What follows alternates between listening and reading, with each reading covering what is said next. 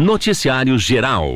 Um acidente envolvendo um caminhão Scania causou a interdição da BR-277 em Guarapuava na noite de ontem. Segundo a Polícia Rodoviária Federal, o semi-reboque ele ficou parcialmente tombado e apoiado apenas por um lado dos eixos. Por isso houve necessidade de interditar a rodovia. A PRF ela chegou a solicitar que os motoristas não deslocassem, né, a sentido a Serra da Esperança no começo da madrugada de hoje. Equipes do Departamento de Estradas de Rodagem DR foram até o local com guinchos pesados para remover o caminhão. O trânsito ele foi liberado por volta da uma e trinta da madrugada de hoje com a remoção do caminhão do local.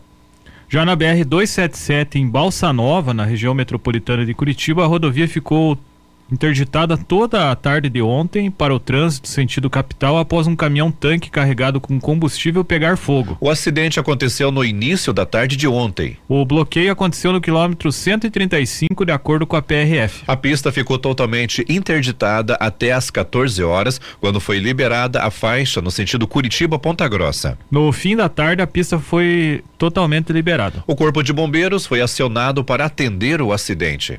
Em Irati, um cavalo foi encontrado solto na rua Camacuã na manhã de ontem. A Guarda Municipal foi acionada e entrou em contato com um funcionário da Secretaria de Bem-Estar Animal que compareceu no local e realizou a captura do animal. Em outra situação atendida pela Guarda Municipal, os agentes apoiaram o Departamento Penitenciário DEPEN na condução de um detento até o pronto atendimento municipal. Ele recebeu atendimento médico e foi reconduzido para a delegacia. Noticiário local. Irati vai receber nesta quinta-feira o governador do Paraná, Carlos Massa Ratinho Júnior. Ele estará presente na, inaugura na, inauguração do empreendimento imobiliário residencial Professor Lico, com 174 casas. O governador também vai assinar a ordem de serviço para o início das obras do ambulatório médico especializado, o AME. Por meio do governo estadual e da Companhia de Habitação do Paraná, Coapar, foi disponibilizado um subsídio de 15 mil reais para 139 famílias com renda de até três salários mínimos, valor total de 2 milhões e 85 mil reais, facilitando a obtenção de crédito junto à Caixa Econômica Federal. Ainda foram realizados convênios com a Copel e Sanepar para instalações de redes de energia elétrica, água e esgoto no valor total de um milhão cento e quatro mil quarenta e quatro reais e trinta e nove centavos. Já a prefeitura pavimentou o acesso pela costa, pela rua Costa Rica no investimento de trezentos e sessenta e um mil quinhentos e quarenta e sete reais e cinquenta e seis centavos. Para atendimento de todos os municípios que integram a quarta regional de saúde, será dada a ordem de serviço para o início das obras do ambulatório médico de especialidades, que receberá o nome de João Antônio de Almeida em homenagem ao dentista que faleceu neste ano e se dedicou à saúde pública de Irati. O investimento do governo estadual na obra passa de 14 milhões de reais. O ambulatório prestará atendimento multiprofissional e regionalizado em parceria com os municípios para a realização de consultas e exames especializados de média complexidade. A obra em Irati faz parte da, modal, da modalidade AME tipo 2, que contempla cerca de 2.500 metros quadrados, com 22 consultórios e sete salas de exames. A capacidade de atendimento é de até 12 mil consultas por mês. A construção será feita em um terreno do município, no loteamento Lagoa Dourada. As informações são da Secretaria de Comunicação da Prefeitura de Irati. Esporte. A final do Campeonato Masters de Futebol de Irati será realizada no sábado. Alvoradão Visa e Guarani se enfrentam no estádio Firavantes Lavieiro, Campo do Olímpico, às 14h45. Quem vencer o duelo será campeão. Em caso de empate, a disputa vai para os pênaltis. O Alvoradão Visa está invicto na competição. O time foi o primeiro colocado na fase de classificação com 14 pontos e 14 gols de saldo. Na semifinal, Alvoradão Visa goleou o Cruzeiro do Sul por 5 a 2. Já o Guarani ficou em terceiro lugar na primeira fase com 10 pontos e 5 gols de saldo. Para chegar na final, o Guarani superou a Nata pelo placar de 2 a 1 um na semifinal. No dia 22 de abril, o Alvoradão Visa e Guarani se enfrentaram pela primeira fase do Campeonato Master de Irati no estádio Firavantes Lavieiro, mesmo local da final. O jogo válido pela terceira rodada terminou com a vitória do Alvoradão Visa por 2 a 1. Um. Também no sábado acontecerá mais um confronto das quartas de final do Campeonato Veteranos de Irati. O Cruzeiro do Sul enfrenta o CRB Jogo que acontece no Estádio Municipal Abrana Gibinege, em Irati, às 13 horas e 45 minutos. O vencedor da partida segue na disputa. Quem perder será eliminado. No sábado, for, no sábado passado foram disputados os dois primeiros duelos da quarta, das quartas de final no Estádio Municipal Abrão na Gibinege. O Monjolo perdeu para o Pinho de Baixo por 3 a 1. Já o Anata goleou o Vila Nova pelo placar de 5 a 1. Com os resultados, Pinha de Baixo e Anato se classificaram para a semifinal. A última vaga na primeira fase será definida no duelo entre Atlético da Serra Lagoa e Passatempo, que deve se enfrentar no dia 1 ou 2 de julho, que é um sábado ou domingo. Esporte. Jogos em Rio Azul, hoje pelo Campeonato Intercomunidades de Futsal Série Ouro, a primeira divisão, no ginásio Albinão, às 19h45, o time do Água, da Água Quente dos Rosas enfrentará o Taquari. Às 21 horas, Marumbi dos Elias A joga contra o Faxinal de São Pedro. Copa Irati de Futsal, quarta rodada, ontem no ginásio Agostinho Zarpelão Júnior Batatão. O jogo entre Americano e América terminou empatado em 4 a 4 E aí nos pênaltis, o América venceu por 5 a 4 O Grêmio da Pedreira perdeu para o Canarski Amigos por 8 a 2 Pelo Campeonato Iratiense de Bocha, ontem, lá na cancha de Bocha Plácido Godoy, pelo feminino, a Lídia perdeu por 12 a 7 para a Renata. A Cleonice ganhou da Patrícia por 12 a 0 No masculino, o Cristiano Fiore venceu por 12 a 1 o pagamento, né? Esse é o apelido dele aqui, né? O pagamento. Já o Aldo ganhou do Quinzena por 12 a 9. Que tal nesses né, apelidos, né? O pagamento e, e o quinzena. E se não me engano, o Tadeu pode confirmar melhor, mas eles são todos da mesma família e os apelidos são todos assim, quinzena, pagamento. o, o, Vale deve ser um outro, deve ser o Vale, né? O, o, o apelido do outro, né?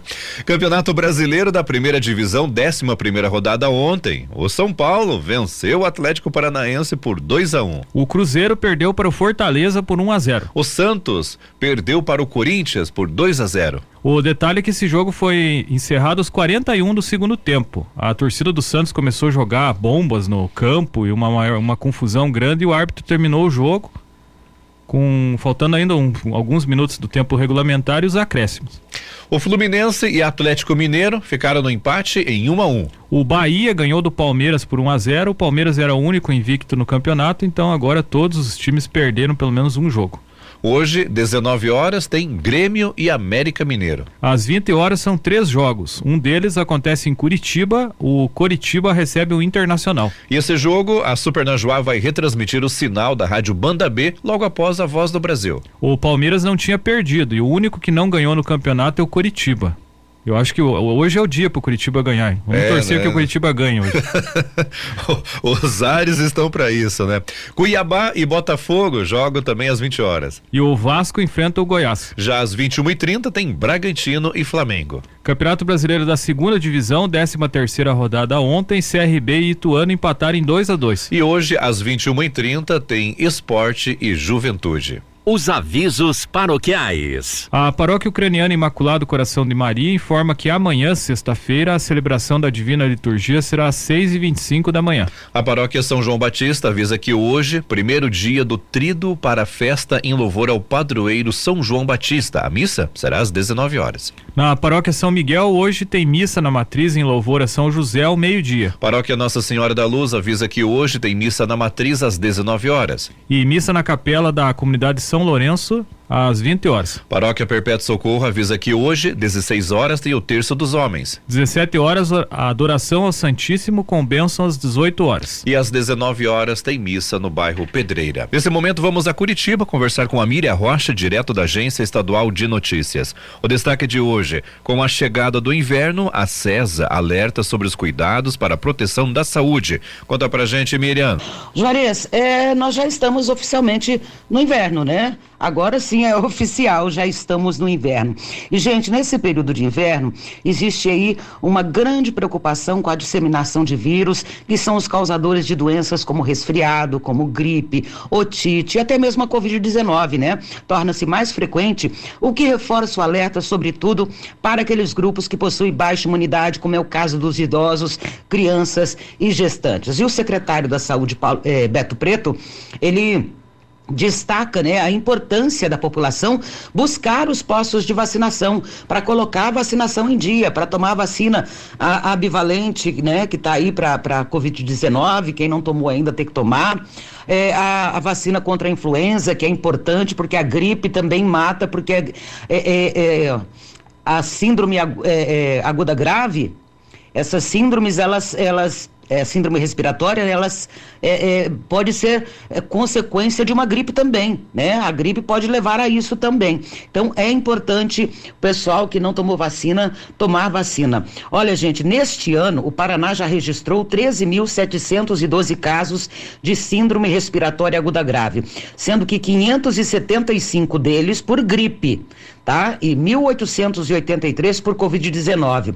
E também foram confirmadas 809 mortes por complicações advindas desta síndrome, né? Que é a síndrome respiratória aguda grave, que ela pode vir de uma gripe, pode vir de um resfriado, pode vir da Covid, né? Isso é, é o agravamento da doença. Bom, então é, vamos lembrar que tem a vacina bivalente para tomar, tem a vacina contra a influenza para tomar e, claro, tem também a adoção de hábitos mais saudáveis, né? Que vai ajudar também a você manter a sua saúde intacta para fortalecer aí as defesas do corpo. E uma das coisas importantes é o exercício físico, hidratação, alimentação adequada e, claro, o uso de roupas apropriadas para esse período do ano, né? Para o inverno. Além de manter, gente, os ambientes arejados. Eu sei que abrir janela no fio não é legal, né?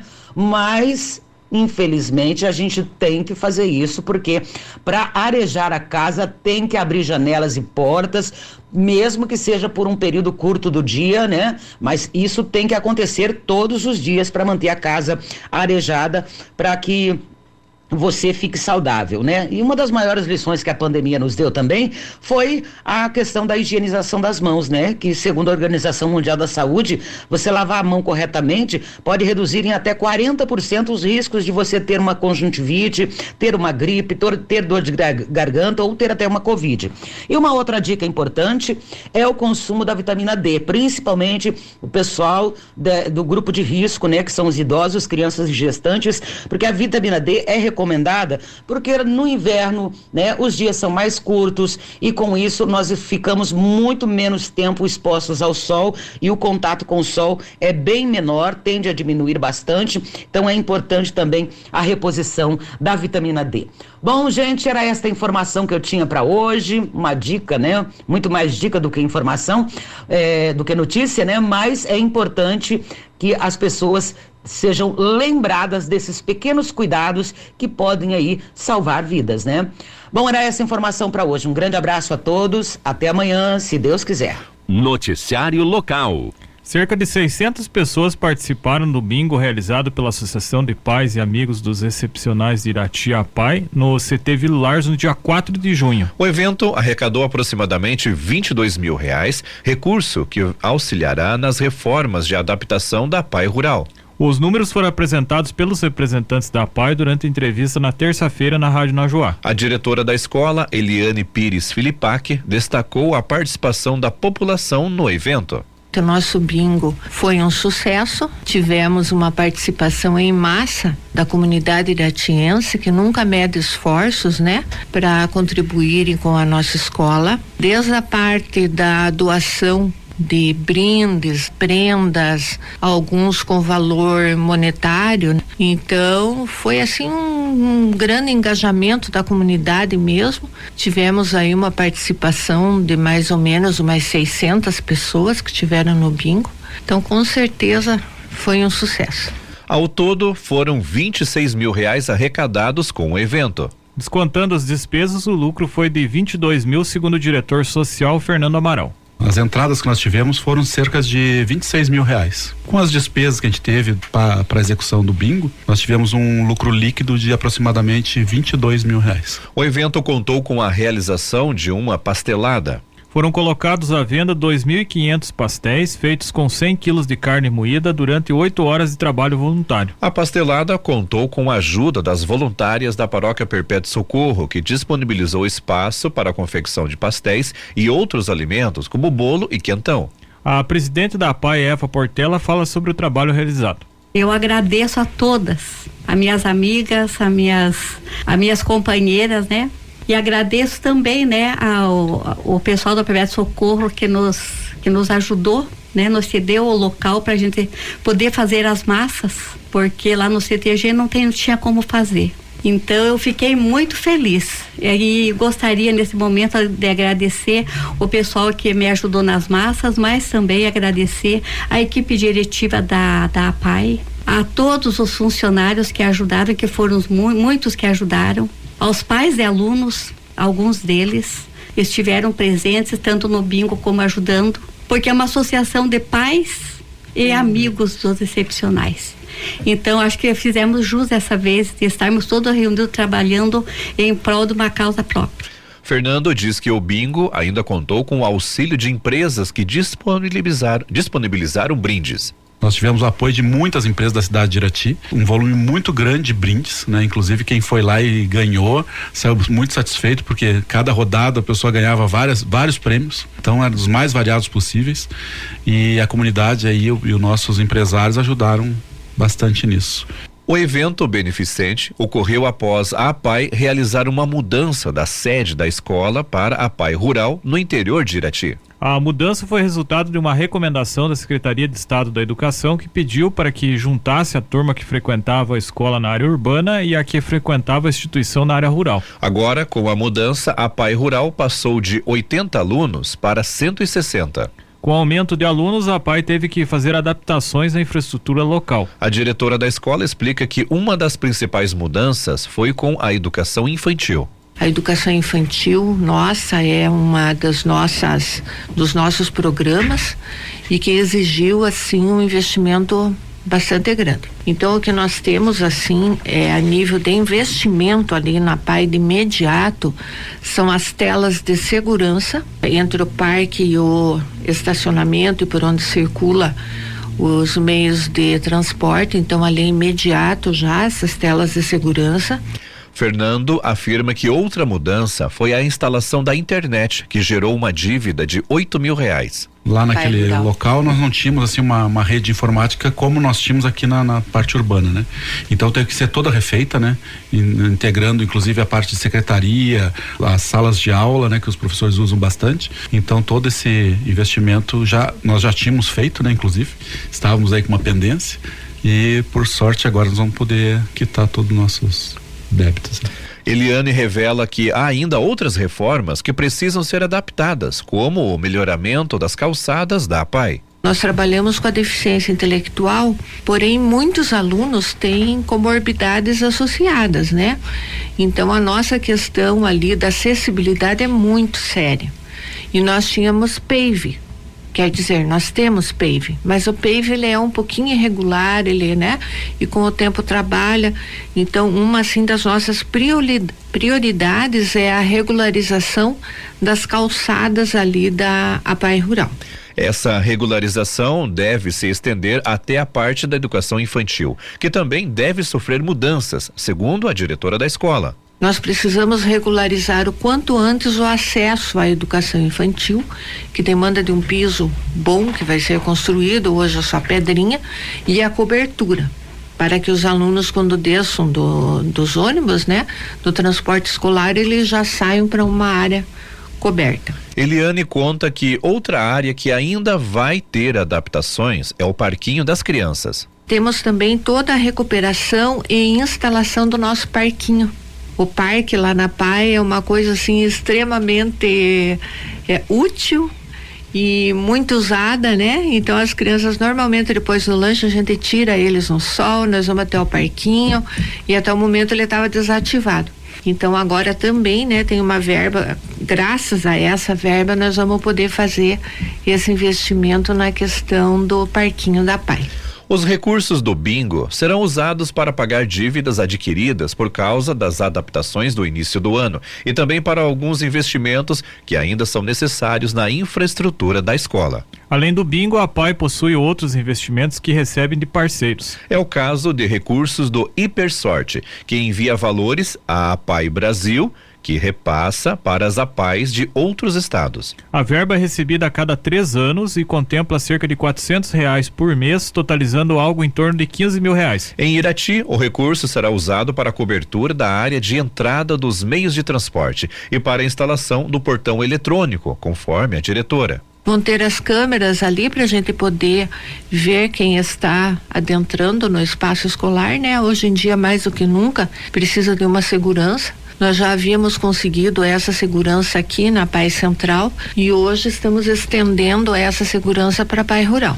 Outro recurso que a PAI receberá é do Fundo de Manutenção e Desenvolvimento da Educação Básica, o Fundeb. Segundo Eliane, o recurso será usado em obras para a educação infantil vai ser feito mais uma sala ampla, mais um refeitório para essa parte mesmo da educação infantil. Como também já aproveitando, vamos ter já aproveitando, vamos ter já aproveitando, vamos ter mais investimento no EJA, na unidade, na unidade ocupacional de jardinagem, onde vai sair mais uma sala grande com banheiros adaptados para o pessoal da jardinagem. Apesar desses recursos extras que tem recebido, a PAI de Irati tem tido dificuldades com a situação financeira. Um dos problemas surgiu com a propaganda da Hipersorte, que, segundo a diretora da escola, diminuiu as doações mensais para a unidade de Irati. Nós tivemos realmente um problema no início da Hipersorte a própria propaganda da Hipersorte era essa, né? Compre a Hipersorte que você estará colaborando com a pai da sua cidade. Então, até por nossa iniciativa, nós entramos em contato com a federação e fizemos esse comentário que a nossa a nossa moça que é da central de doações, ela começou a ter alguns problemas, porque quando ela ligava, o que era normal, é tentando angariar mais associados, o pessoal normalmente falava, mas a pai não precisa, a pai já está recebendo tanto da, da Hipersort.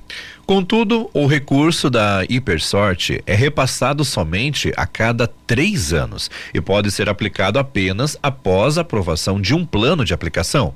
Já os recursos obtidos por meio das doações mensais associados auxiliam na manutenção dos serviços da PAI. De acordo com a diretora da escola, as doações mensais diminuíram de cerca de 20 mil para 10 mil reais. Então é uma coisa assim que para a gente conseguir quitar todas as nossas contas e dívidas Tá bem difícil, por isso que nós iniciamos com várias promoções, né? Já fazem dois anos que nós estamos eh, investindo em promoções para arrecadar eh, um dinheiro melhor, né? Que é totalmente, que isso fique bem claro, sempre totalmente revertido para a entidade.